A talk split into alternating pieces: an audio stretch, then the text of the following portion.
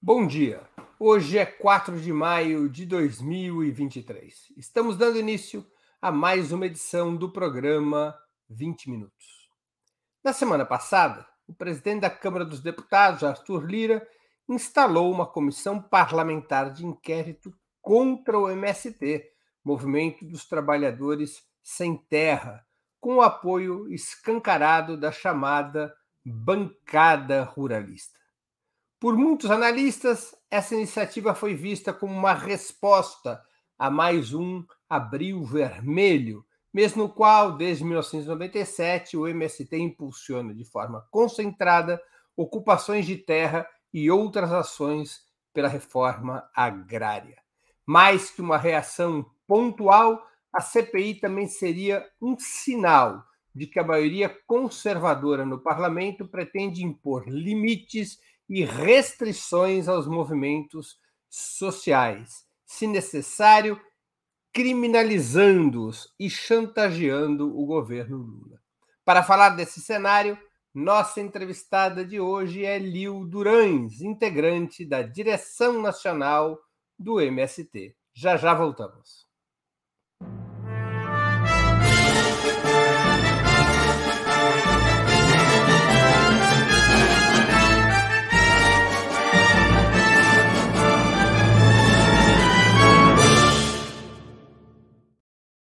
Bom dia, Lio. Muito obrigado por aceitar nosso convite. Uma honra ter sua presença no 20 Minutos.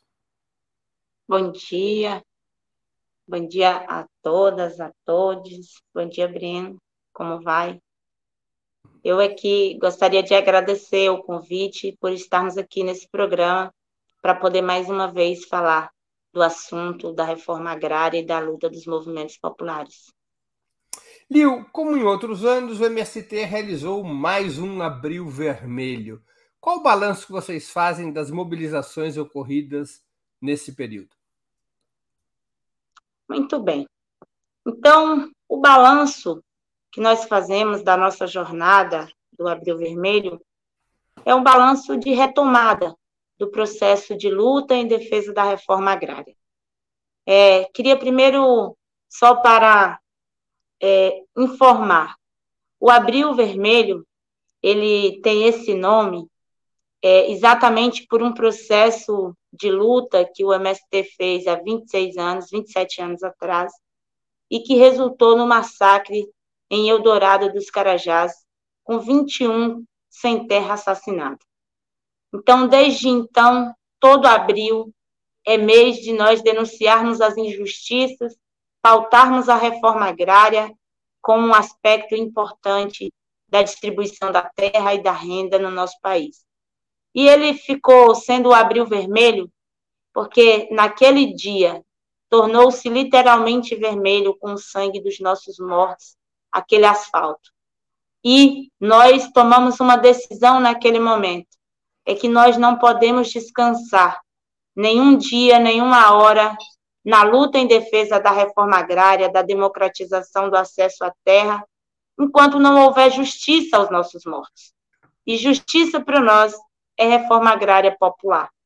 Então, o balanço que nós estamos fazendo esse ano é o balanço de que finalmente retomamos o processo democrático no Brasil e que é hora, então, de a gente retomar o, o, a luta pela reforma agrária como algo central e importante.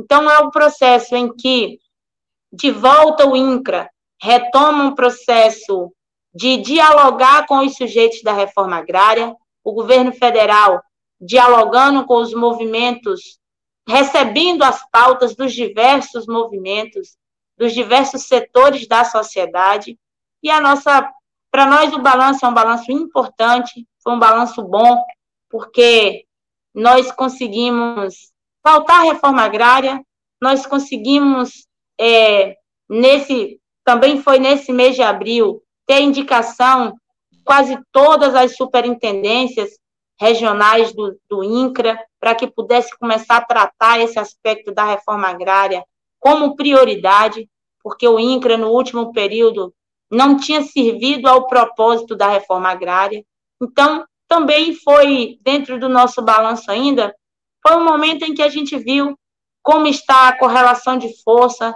como é que se organiza os sujeitos do campo. Tanto nós que estamos na luta pela terra, mas também como está armado e literalmente armado a bancada ruralista, o, a fazendeirada, porque eles tiveram esses anos para se armar, para defender exatamente algo que a Constituição, algo contra a Constituição, que é para defender terra improdutiva. A nossa luta é exatamente para que se cumpra a Constituição Federal, é para questionar a propriedade privada. E eles estão para defender a propriedade privada em detrimento do que diz a Constituição e em detrimento, inclusive, da fome do nosso povo. Lio, vários ministros do governo Lula criticaram publicamente, alguns em termos pouco a menos, a ocupação de áreas da Embrapa e outros territórios. Você não acha que essas ações do MST contra terras de empresas do governo ou fazendas produtivas, como foi o caso da ocupação de uma fazenda da Suzano na Bahia há dois meses, acabam atrapalhando o governo Lula e fazendo o jogo do ruralismo mais conservador, como muitos afirmam? Muito bem. É, o MST, historicamente, ocupa terras improdutivas. É isso que nós fazemos. O caso dessas áreas que você cita, ela tem uma razão de ser. A ocupação da Embrapa não foi uma ocupação para fazer daquela área um assentamento. Foi uma ocupação, como houve também das CEPLACs, houve no ano de 2020, 2021 e 2022, ocupações em áreas da CEPLAC, foi na perspectiva de denunciar os descasos que estavam se fazendo com as áreas e com as empresas públicas que têm responsabilidade de fazer pesquisa para o campo. A ocupação na Embrapa foi exatamente para denunciar o que que tinha se tornado uma área pública de uma empresa que precisa fazer pesquisa para o campo, mas também na perspectiva de afirmar que a Embrapa tem que fazer pesquisa também para a agricultura familiar. Não pode nós termos uma empresa como a Embrapa fazendo pesquisa somente para o agronegócio. No caso da Suzano, a Suzano, o processo de ocupação foi para trazer a Suzano para a mesa, para novamente re, é, reconstruir o processo de diálogo sobre um acordo que a Suzano tinha com o MST, que a Suzano tinha com o INCRA, né? que é a autarquia responsável pelo processo de reforma agrária, um acordo já desde 2011. Então, como isso não estava acontecendo, sentamos, fizemos o processo de ocupação para abrir uma mesa de diálogo, porque outras maneiras a gente não estava conseguindo abrir a mesa de diálogo. No entanto, a reação nervosa, tanto da extrema-direita, como a reação assustada é, do governo, tem a ver exatamente com esse momento de muita instabilidade na, na, no, na conjuntura, né, de como está, estão posicionadas as forças. Então, sobre as falas dos ministros, nós estamos entendendo que o governo tem que agir como o governo. Agora, o movimento social e nós temos que agir como movimento social inclusive porque se não tem instrumentos de trabalhadores e trabalhadoras organizadas, nós não teremos condições de continuar fazendo a defesa da democracia no nosso país. Porque nós sabemos o que foi o obscurantismo que está bem aqui perto de nós, que nós vivemos nos últimos períodos.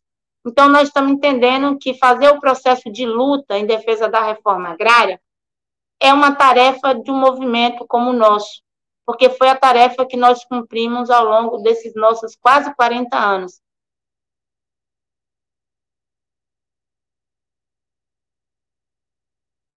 Não te ouço. Perdão, eu estava com o microfone fechado.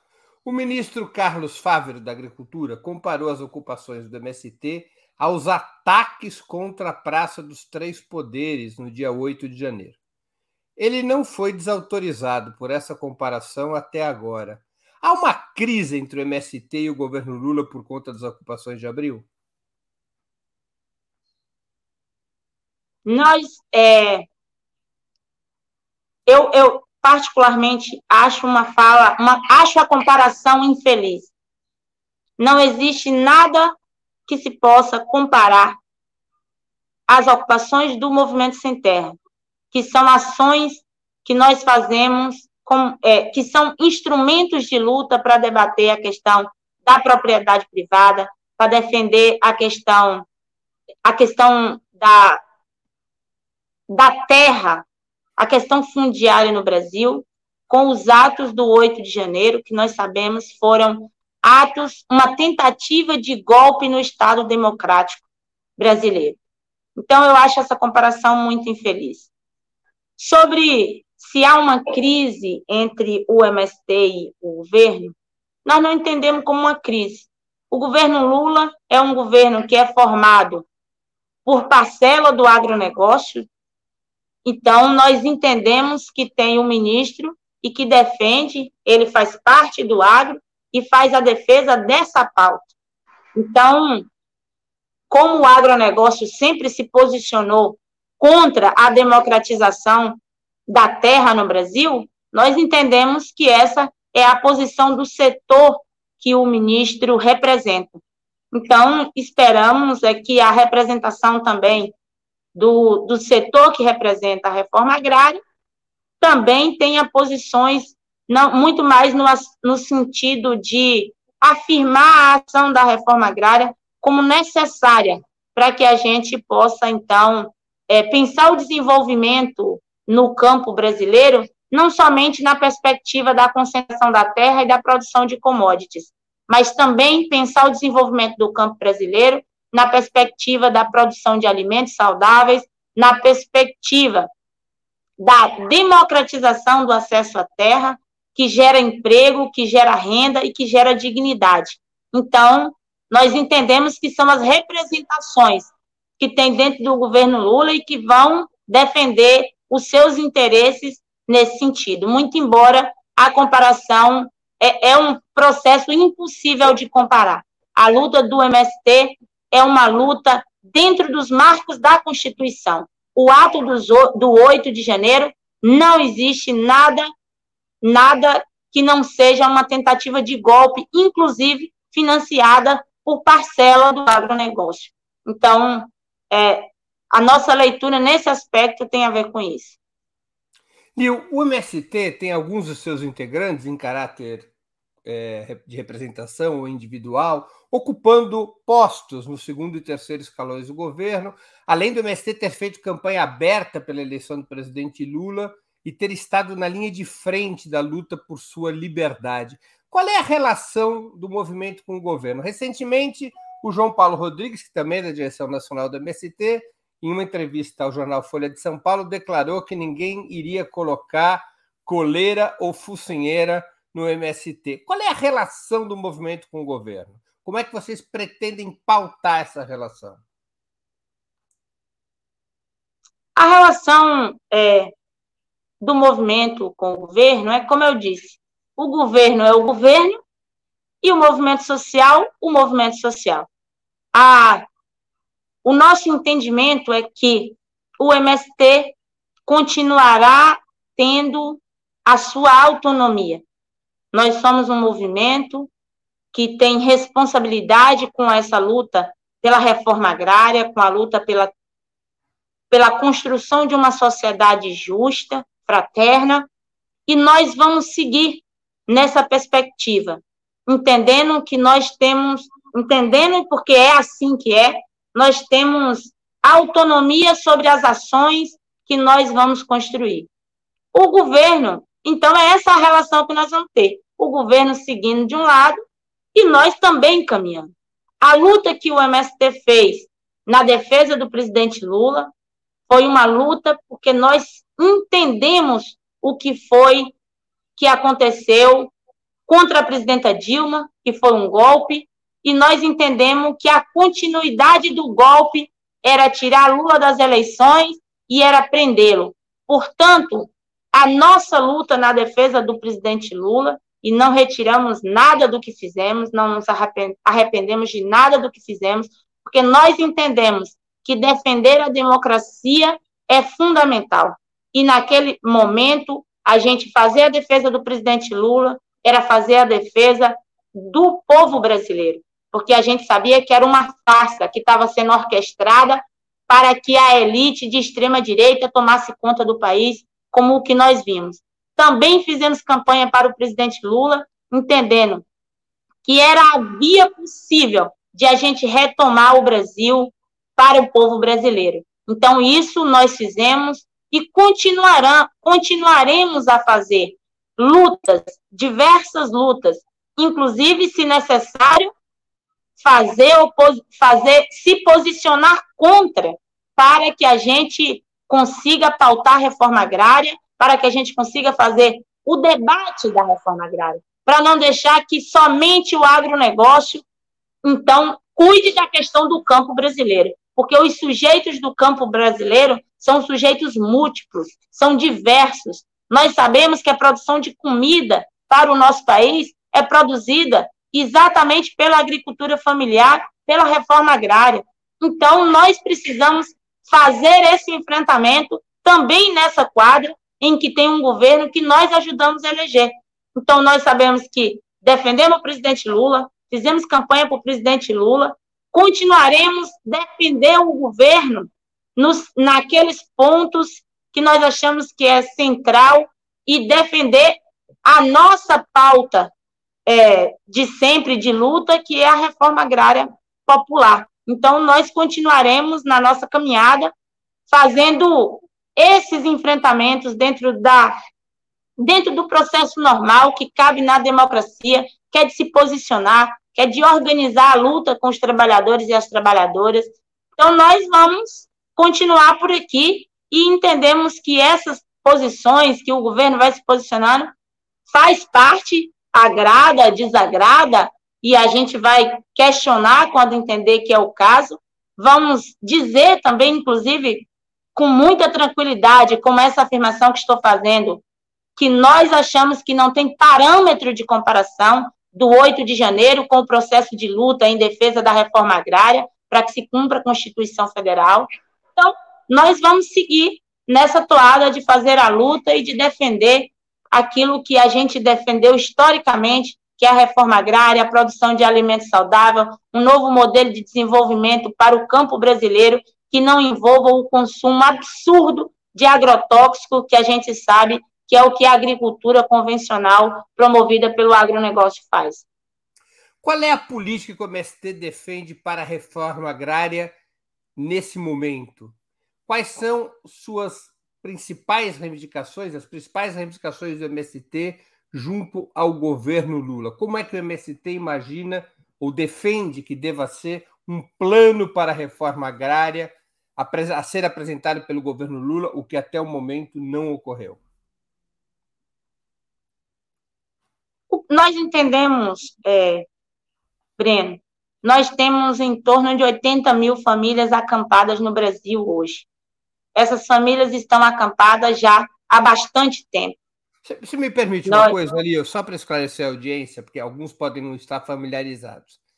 Acampados são aqueles eh, setores dos trabalhadores sem terras que ainda lutam pela terra e que fazem acampamentos eh, em determinadas áreas, eh, combatendo para ter o seu lote de terra. Assentados é quando já foi feita a reforma agrária e as pessoas já têm um pedaço de terra. Então, para identificar os termos, acampado ainda não tem terra, está lutando pela terra. Assentado já foi beneficiado pela reforma agrária. Desculpa te interromper, mas é que alguns setores, alguns da nossa audiência podem não conhecer esses termos.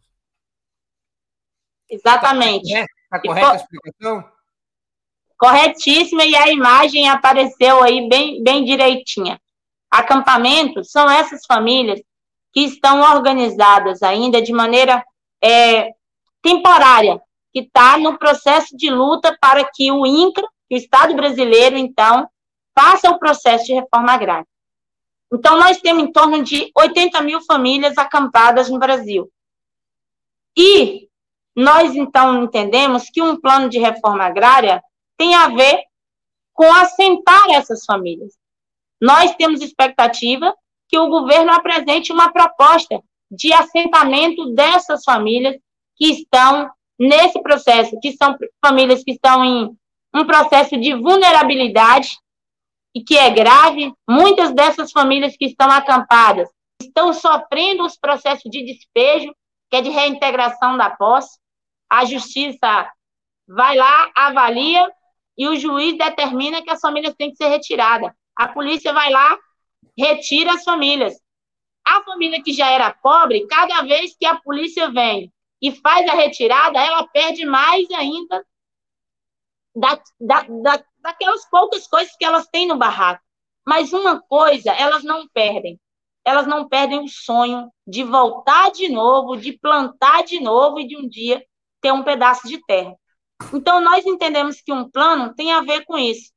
Mas entendemos também que um plano de reforma agrária, e tem tudo a ver, ela tem a ver com o processo de ter alimentos para todo mundo. Nós entendemos que com 33 milhões de famílias passando fome no Brasil, que a reforma agrária tem que ser, e o Movimento Sem Terra, nossos assentamentos, nós fizemos isso durante a pandemia, temos toda a condição de ajudar nesse sentido do combate à fome, fazendo investimento nos assentamentos para que a gente possa produzir alimentos saudáveis, para que a gente possa, então, distribuir com o povo brasileiro. Então, nós entendemos que um plano tem a ver com assentar quem ainda não tem terra, mas também tem a ver com fazer investimento nas áreas de assentamentos, como créditos, né, para que as famílias possam produzir mais alimentos e colocar à disposição do povo brasileiro. Então, tem, para a produção de mais alimentos, tem a ver com crédito, tem a ver com assistência técnica, tem a ver com agroindústria, tem a ver com formação é, dos formação e capacitação das pessoas para fazer a gestão das suas unidades produtivas. Então, nós entendemos que um plano de reforma agrária, é, o que nós temos expectativa também nesse governo e vamos continuar lutando para, para conquistar, é, são essas questões. Então, para nós, isso é fundamental. Qual o balanço que vocês fazem da política agrária do governo Lula nesses primeiros quatro meses? Não ouvi. Qual é o balanço que vocês fazem da política agrária do governo Lula nesses primeiros quatro meses? É... Aqui pode rir, porque aqui só tem pergunta difícil. É, eu tô, eu tô rindo porque a, a gente é uma. O MST é uma direção colegiada, tá? Então, eu vou aqui, mas a questão agrária no Brasil, nós estamos vendo, né? É, o agronegócio, que é o sujeito que detém a maior parte dessas áreas, nós estamos vendo, nós temos um balanço importante, que o governo tem construído ações efetivas na defesa das áreas é, dos povos tradicionais, das áreas indígenas, e nós achamos que isso é fundamental, porque esses também são sujeitos que habitam o campo brasileiro. Então, fazer uma ação contundente contra o garimpo ilegal no Brasil é muito importante. Nós, é, então, assim, nesse aspecto a gente avalia que tem uma ação importante, né, que a defesa desses povos é, faz todo sentido para esse tempo, mas nós estamos agora nessa. Nós é, achamos que já passou tempo suficiente para que fosse apresentado o plano da reforma agrária, e nós achamos que isso, para sobre a questão fundiária no Brasil, não é possível conversar sobre isso sem conversar com as famílias, ou melhor, sem levar em consideração as famílias que estão acampadas esperando um pedaço de terra, nós estamos entendendo que nesse processo, como é o próprio lema do governo, que é União e Reconstrução, nós estamos entendendo que está se reconstruindo, fazemos um balanço que está interessante o processo de reconstrução do INCRA como um instrumento potente, forte, importantíssima a recriação do Ministério do Desenvolvimento Agrário para tratar essa questão fundiária. Então, a gente acha que tem sinais importantes nesse aspecto. Se você tivesse que dar uma nota para esses primeiros quatro meses do governo em termos de política de desenvolvimento agrário, qual a nota que você daria? Entre 0 e 10.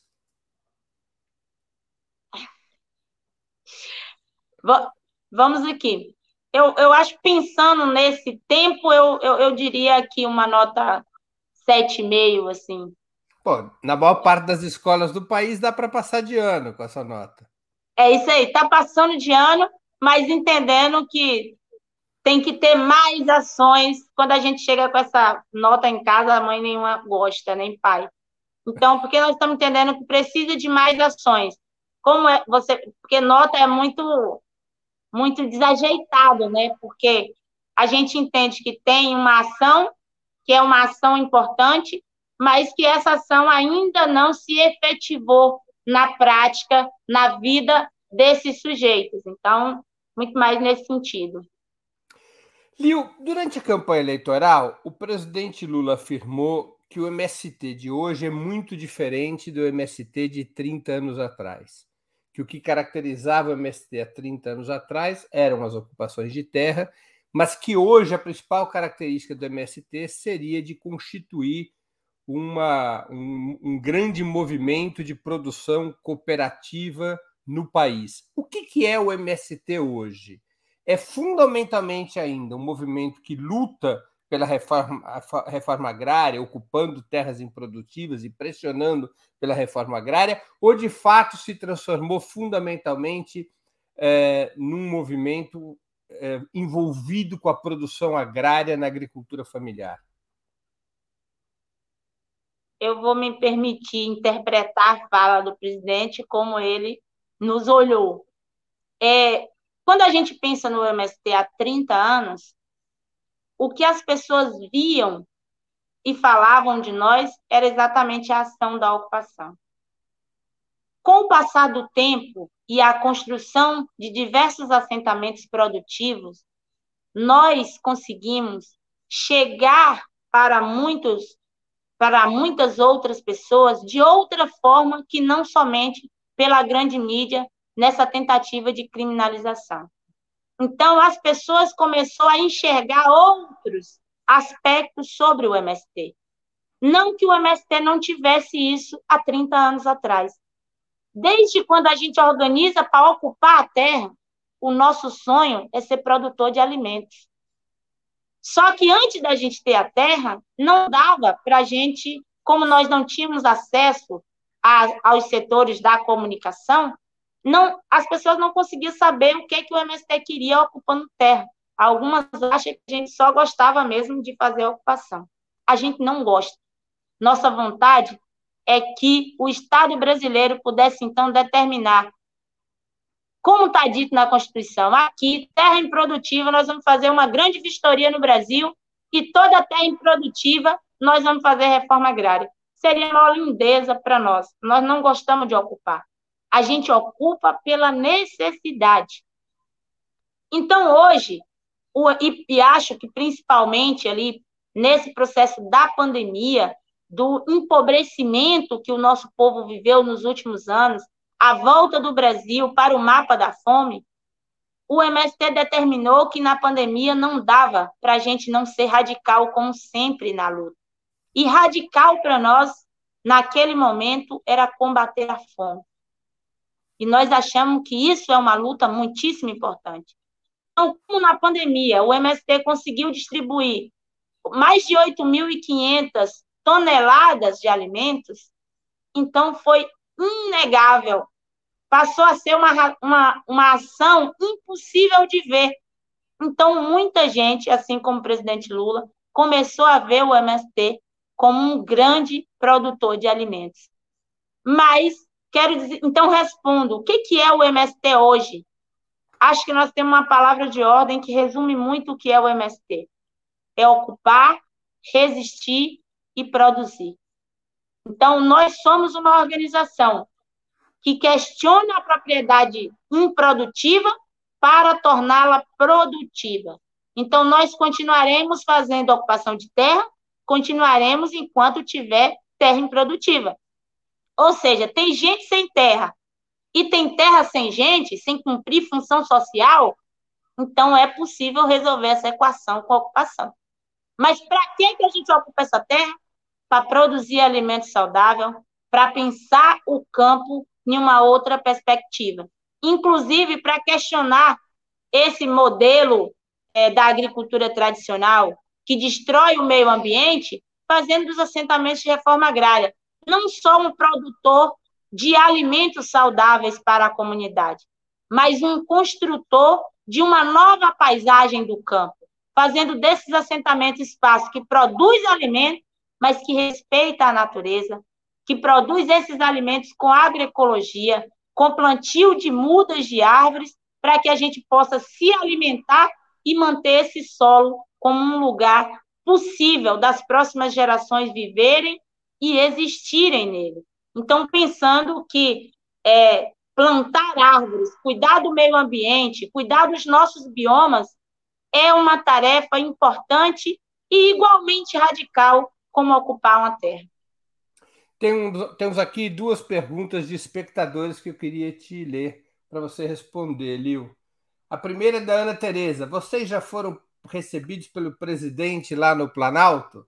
E a segunda pergunta do J. Neto Pavel Revolucionário. Liu, nesse cenário de inchaço urbano e violência se espalhando também pelo campo, as ocupações seriam um caminho para enfrentar esse problema, e em especial para nós, povo preto?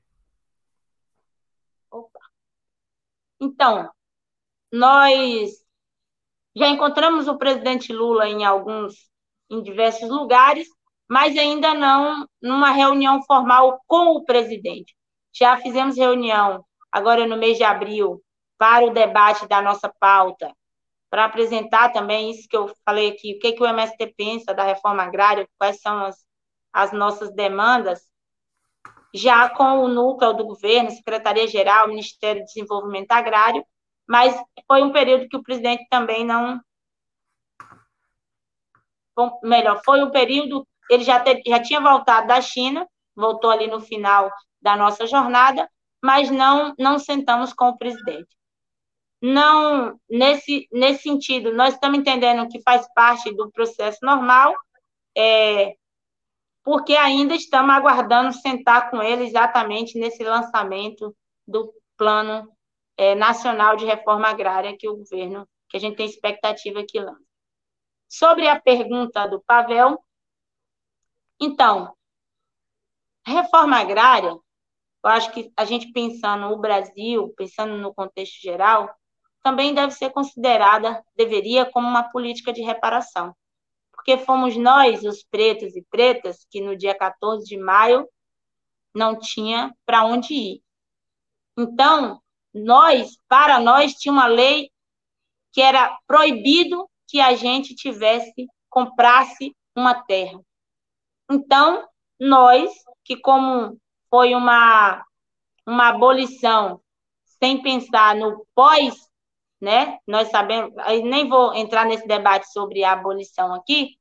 Então, o povo negro foi exatamente o povo que ficou nas condições mais adversas no nosso país, historicamente. Então, a reforma agrária é sim o, as ocupações, o nosso entendimento que as ocupações é para quem precisa e se identifica com o trabalho do rural. Então, para todos e todas, quem está na cidade, quem está no campo como empregado temporário, qualquer um pode ir para as ocupações. A nossa, o nosso esforço é para sim, como a gente diz, nós ressignificamos o termo barraco, porque está ali, é frágil, é de lona preta, mas para muitas pessoas, pais, fraternidade elas conheceram no dia que elas foram morar nesse barraco. Perspectiva para uma vida melhor elas conseguiram ter no dia que elas foram para esse barraco. Então, sim, o nosso esforço é para que os acampamentos sejam um lugar onde a gente se organiza para a luta, mas onde a gente também vai organizando o nosso sonho e construindo novas expectativas de vida.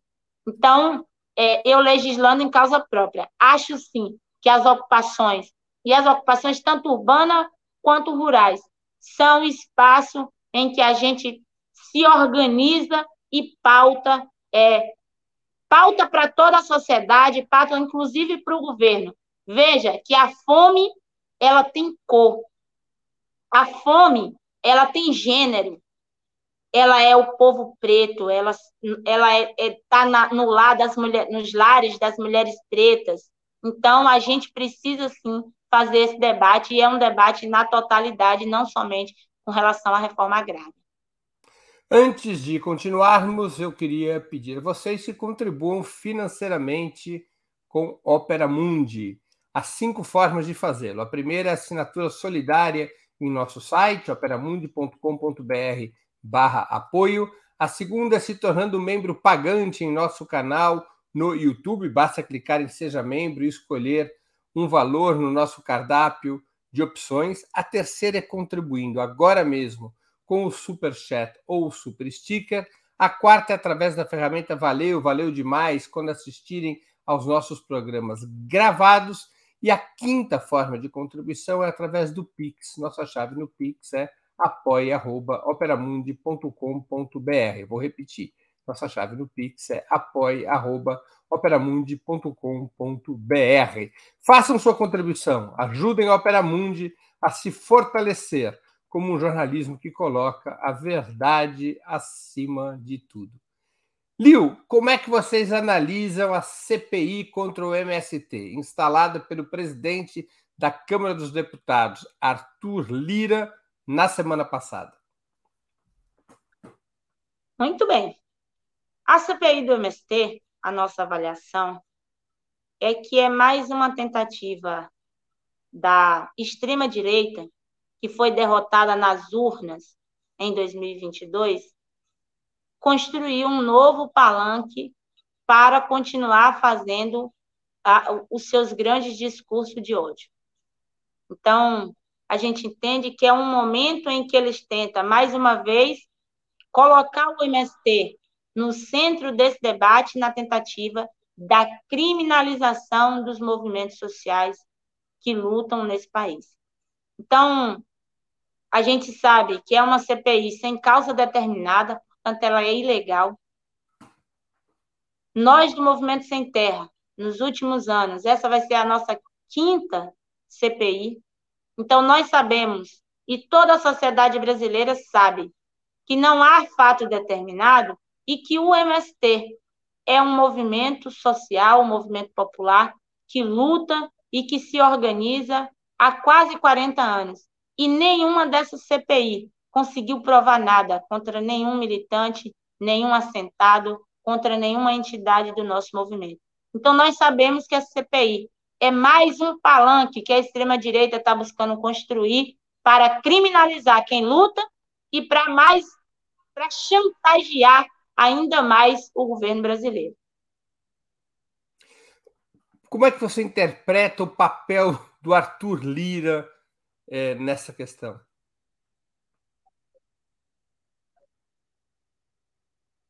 O papel do Arthur Lira na, na, na CPI. A gente, a gente entende que nós é,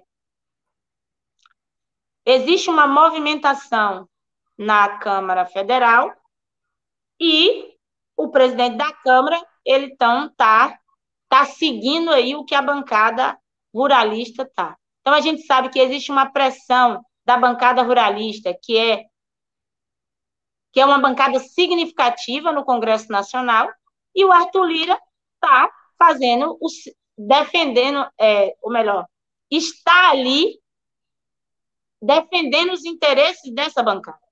Então, para nós, o papel do, do presidente Arthur Lira, que o que ele cumpre quando lê o requerimento da CPI do MST é atender ao, atender ao, ao, ao alvoroço que a bancada ruralista tem criado com relação ao movimento sem terra. Então, um papel de, de se posicionar aí, nesse momento, do lado da bancada. O governo tentou barrar essa CPI? Ou há setores do próprio ministério que gostariam de ver o MST enfraquecido? No, é, nossa percepção é que a, a CPI, eu acho que muitos, muitos não acreditavam que seria possível ler esse requerimento, porque não existe uma causa determinada para fazer a CPI. Então, achando que ela não não se criaria porque ela não tem não tem legalidade. Acho que em alguma medida o governo não se preocupou com essa CPI como algo importante. Muito embora a nossa leitura é que a tentativa da extrema-direita em criminalizar o MST, como nós já sabemos que eles não encontrarão nada contra nós, é de manter uma agenda de impedir que o Congresso Nacional legisle sobre os temas importantes para o país, como o tema da fome, né? Como tema é, que a gente acha que é muito importante, que é o tema dos juros. Então, impedindo o Congresso de legislar sobre isso, amontoando uma CPI em cima da outra, e principalmente essa, porque o que eles querem, de fato, é criminalizar o nosso movimento. Então, a gente vai, é, aí a gente vai vendo que talvez o governo tenha entendido que não se, não se criaria ou que não era um assunto para que eles tomassem partido agora em defesa do MST. Nós vimos a posição da presidenta Gleice, presidenta do PT, que a decisão é que a bancada vai defender o MST, porque o MST faz uma luta que é uma luta justa, que é uma luta dentro do, das, dos marcos da Constituição Federal.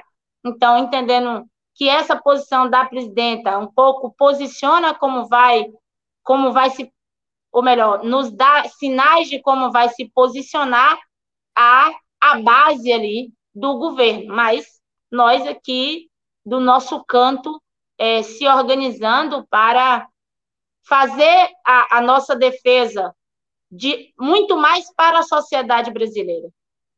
Fazer a nossa defesa no aspecto de por que que o Brasil precisa levar com seriedade a questão da função social da terra, fazer a defesa para o povo brasileiro sobre os temas que nós entendemos que é importante, que a fome ela interessa a uma parte dessa extrema direita, porque eles também lucram com a fome do nosso povo. Então nós vamos construir essa defesa tanto do ponto de vista da, da CPI na, no Congresso Nacional, mas também vamos construir essa defesa nas ruas, nas escolas, junto à sociedade brasileira.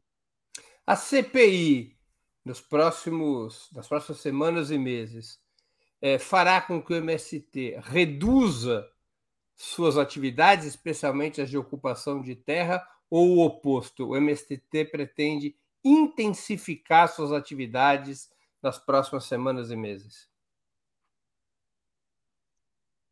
O MST pretende continuar a nossa pauta de luta como a gente havia planejado.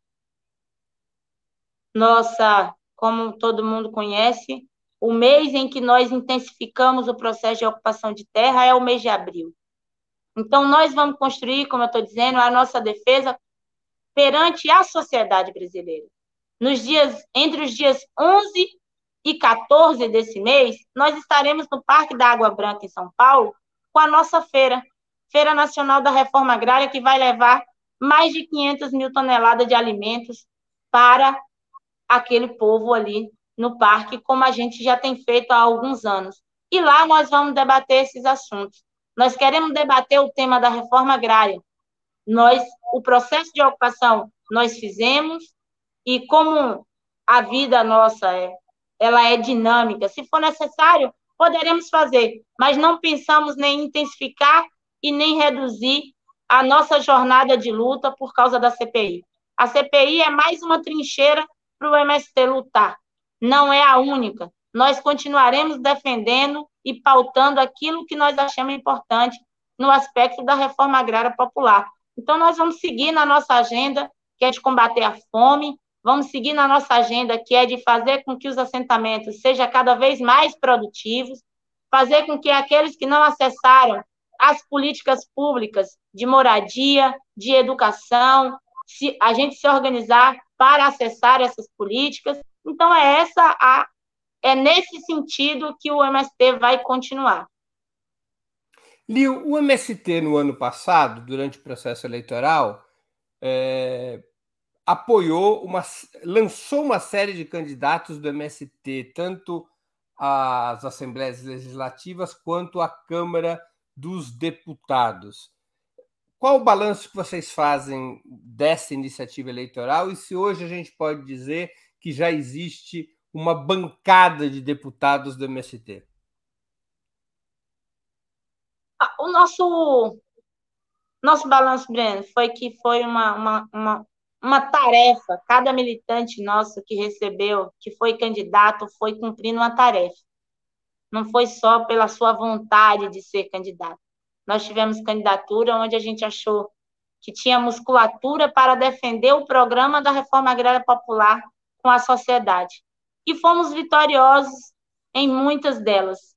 Então, já podemos dizer assim, a gente sempre brinca entre nós que temos uma bancadinha pequena, mas uma bancadinha considerável, onde a sociedade brasileira que votou, ela votou sabendo que aquele voto era de uma pessoa sem terra, de uma pessoa que defende a democratização da terra, uma pessoa que defende a agroecologia, então, para nós, foi um processo muito bonito e muito bom, e nós agradecemos muitíssimo as pessoas que acreditaram conosco nesse sonho de construir a luta também por dentro do parlamento.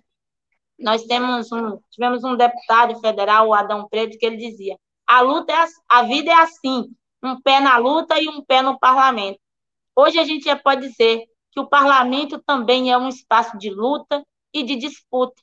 Nós temos uma bancada federal de três deputados e temos outros quatro deputados que são genuinamente sem terra na, nas assembleias legislativas. Que são, que são integrantes orgânicos do movimento. Do MST. Mas nós podemos dizer que nossa bancadinha é um pouquinho maior, porque quando nós sabemos que tem muitos, tem muitos, não tanto quanto nós gostaríamos, mas tem vários outros deputados que defendem essa pauta da reforma agrária nós fizemos um café com o MST, com os parlamentares. Assim, nós recebemos diversos deputados, né? Acho que em torno de uns 80 deputados que foram no nosso café, que dialogaram conosco, que defende a pauta da reforma agrária. Então, a gente acha que esse espaço é de luta e tem muitos companheiros e companheiras que estão ombreados conosco, né, nessa defesa aí da reforma agrária popular e na defesa também do MST, como instrumento de luta para a classe trabalhadora. Quem são os três deputados federais orgânicos do MST? O Marcon, do Rio Grande do Sul, o João Daniel, do Sergipe, e o Valmir Assunção, aqui da Bahia. Todos os três do PT. Todos os três do PT. Lio, nós estamos chegando ao fim da nossa conversa e eu queria te fazer duas perguntas. Essas vão ser as perguntas fáceis, que eu sempre faço aos nossos convidados e convidadas antes das despedidas. A primeira é qual livro você gostaria de sugerir aos nossos espectadores? E a segunda, qual filme e ou série poderia indicar quem nos acompanha? Muito bem. Então, livro, acho que para esse momento, assim, que a gente está vivendo da conjuntura e tudo, acho queria indicar o Guerras Híbridas, que eu acho que é uma leitura boa para a gente, assim. Do Andreu Andreu Koribko, é um autor russo. Exato. E um outro de um bom brasileiro, que é o Torturado, que eu acho um, um livro que sobre essa questão fundiária é muito importante, assim, de uma leitura boa e bacana. Ah, nós já o entrevistamos. Ele está, inclusive, lançando um novo livro agora, né? Exatamente. Ele está para lançar um e um livro. filme. Aí o filme, pensando aqui, que nós estamos no mês de maio, então pensar um filme com um protagonista preto, poeta, Carlos Marighella, que muito se falou de liberdade. Então eu acho que ver o Marighella... E baiano né? como Alil. Ah, e também baiano. E que, que sem temer enfrentou as opressões. Então, acho que o Marighella é um bom filme para esse tempo. Você é baiana de que cidade? Sou do Prado. Sou aqui do extremo sul do estado. Quase mineira. É próximo da divisa do Espírito Santo. Próximo da divisa do Espírito Santo. E você torce para o Bahia ou para o Vitória? Para o Bahia. Tá bom. Tem. É nós aqui queremos aproveitar, antes de terminar a entrevista, e reforçar o convite para a Feira da Reforma Agrária. A produção está colocando aqui na tela a arte é, de convocação. A quarta-feira nacional da Reforma Agrária, de 11 a 14 de maio, no Parque da Água Branca, em São Paulo. Então, todo mundo de São Paulo e quem quiser vir para São Paulo, a Feira da Reforma Agrária é uma atividade enorme, com muitas atrações, não só de produtos da reforma agrária, mas também de atividades é, culturais, de discussões. Então, fica aqui o reforço para este evento. É um evento uh, fundamental do MST, a quarta-feira nacional da reforma agrária, de 11 a 14 de maio, no Parque da Água Branca, em São Paulo. Todo mundo se agenda para estar presente nessa atividade. Eu não ouvi tua resposta. Bahia ou Vitória? Bahia. Bahia. Bahia. Tá certo. É porque eu falei Bahia e quem é torcedor do Bahia tem que falar Bahia. Lio, eu queria agradecer muito pelo seu tempo e por essa conversa tão informativa. Muito obrigado por, no meio de tantas lutas, é, ter tido tempo e essa enorme boa vontade de aceitar o nosso convite. Nós aqui agradecemos, agradeço aqui em meu nome, mas em nome do MST, por esse espaço maravilhoso de estar aqui contigo, da companhia também, é, falando daquilo que transformou minha vida.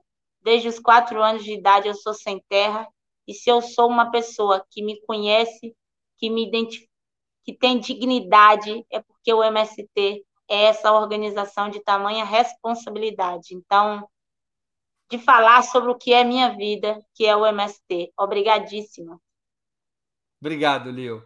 Também agradeço a todos e todas que assistiram a esse programa, em especial aqueles e aquelas que puderam fazer contribuições financeiras ao nosso site e ao canal de Ópera Mundi no YouTube. Sem vocês, nosso trabalho não seria possível e não faria sentido. Um grande abraço a todos e a todas.